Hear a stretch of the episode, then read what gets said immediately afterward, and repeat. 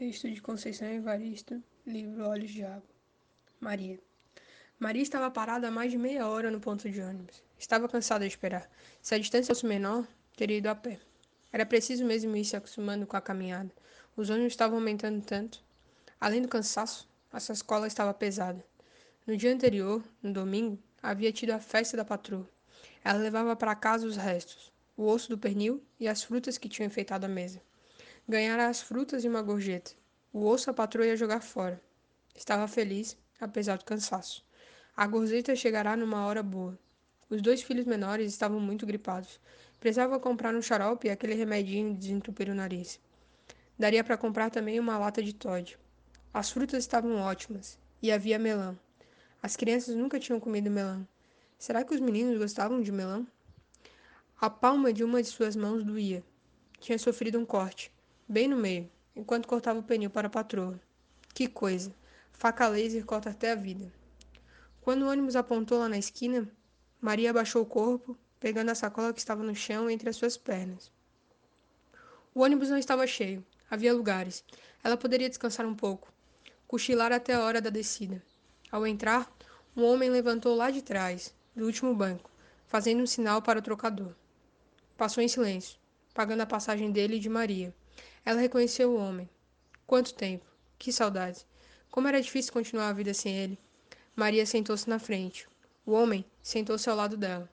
Ela se lembrou do passado, do homem deitado com ela, da vida dos dois no barraco, dos primeiros enjoos, da barriga enorme que todos diziam ser gêmeos e da alegria dele. Que bom! Nasceu. Era um menino. E havia de se tornar um homem. Maria viu, sem olhar, que era o pai de seu filho. Ele continuava o mesmo, bonito, grande, o olhar assustado, não se fixado em nada e em ninguém. Sentiu uma mágoa imensa. Por que não podia ser de outra forma? Por que não podem ser felizes? E o menino, Maria? Como vai o menino? Cochichou o homem. Sabe que sinto falta de vocês? Tenho um buraco no peito. Tamanha saudade. Tô sozinho. Não arrumei, não quis mais ninguém. Você já teve outros filhos? A mulher baixou os olhos com que pedindo perdão. É, ela teve mais dois filhos, mas não tinha ninguém também. Homens também? Eles haveriam de ter outra vida. Com eles, tudo haveria de ser diferente, Maria. Não te esqueci.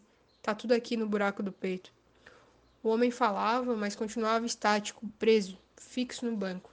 Cochichava com Maria as palavras, sem entretanto virar para o lado dela. Ela sabia o que o homem dizia. Ele estava dizendo de dor, de prazer, de alegria, de filho, de vida, de morte, de despedida. Do buraco saudade no peito dele. Desta vez, ele cochichou um pouquinho mais alto. Ela, ainda sem ouvir direito, adivinhou a fala dele. Um abraço, um beijo, um carinho no filho. E logo após, levantou rápido, sacando a arma. Outro lá atrás gritou que era um assalto. Maria estava com muito medo. Não dos assaltantes, não da morte, sim da vida. Tinha três filhos. O mais velho, com 11 anos, era filho daquele homem que estava ali na frente com uma arma na mão. O de lá de trás vinha recolhendo tudo. O motorista seguia a viagem. Havia o silêncio de todos no ônibus. Apenas a voz do outro se ouvia pedindo aos passageiros que entregassem tudo rapidamente. O medo da vida em Maria ia aumentando. Meu Deus, como seria a vida dos seus filhos? Era a primeira vez que ela via um assalto no ônibus. Imagina o terror das pessoas. O comparsa de seu ex-homem passou por ela e não pediu nada. Se fossem outros assaltantes, ela teria de dar, ela teria para dar uma sacola de frutas, um osso de pernil e uma gorjeta de mil cruzeiros. Não tinha relógio algum no braço, nas mãos nenhum anel ou aliança. Aliás, nas mãos tinha sim, tinha um profundo corte feito com faca laser que parecia cortar até a vida. Os assaltantes desceram rápido. Maria olhou saudosa e desesperada para o primeiro. Foi quando uma voz acordou a coragem dos demais. Alguém gritou que aquela puta safada conhecia os assaltantes. Maria assustou-se. Ela não conhecia assaltante algum. Conhecia o pai de seu primeiro filho. Conhecia o homem que tinha sido dela e que ela ainda amava tanto. Ouviu uma voz. Negra safada! Vai ver que estava com coleio com os dois.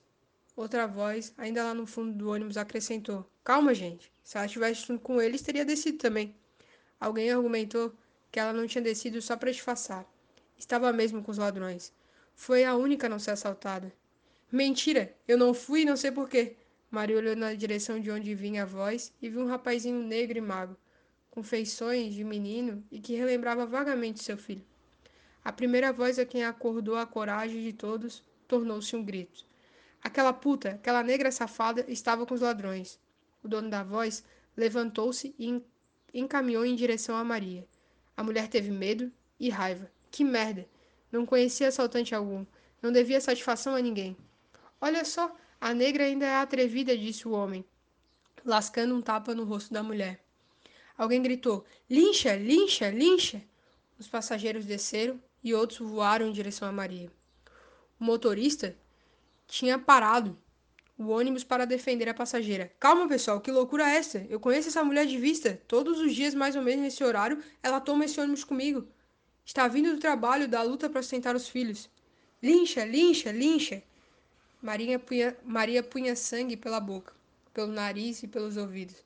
A sacola havia arrebentado e as frutas rolavam pelo chão. Será que os meninos gostam de melão?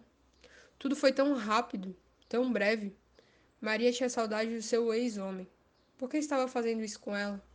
O homem havia segregado um abraço, um beijo, um carinho no filho. Ela precisava chegar em casa para transmitir o recado. Estavam todos armados com faca laser que cortavam até a vida. Quando o ônibus esvaziou, quando chegou a polícia, o corpo da mulher já estava todo dilacerado, todo pisoteado. Maria queria tanto dizer ao filho que o pai havia mandado um abraço, um beijo, um carinho.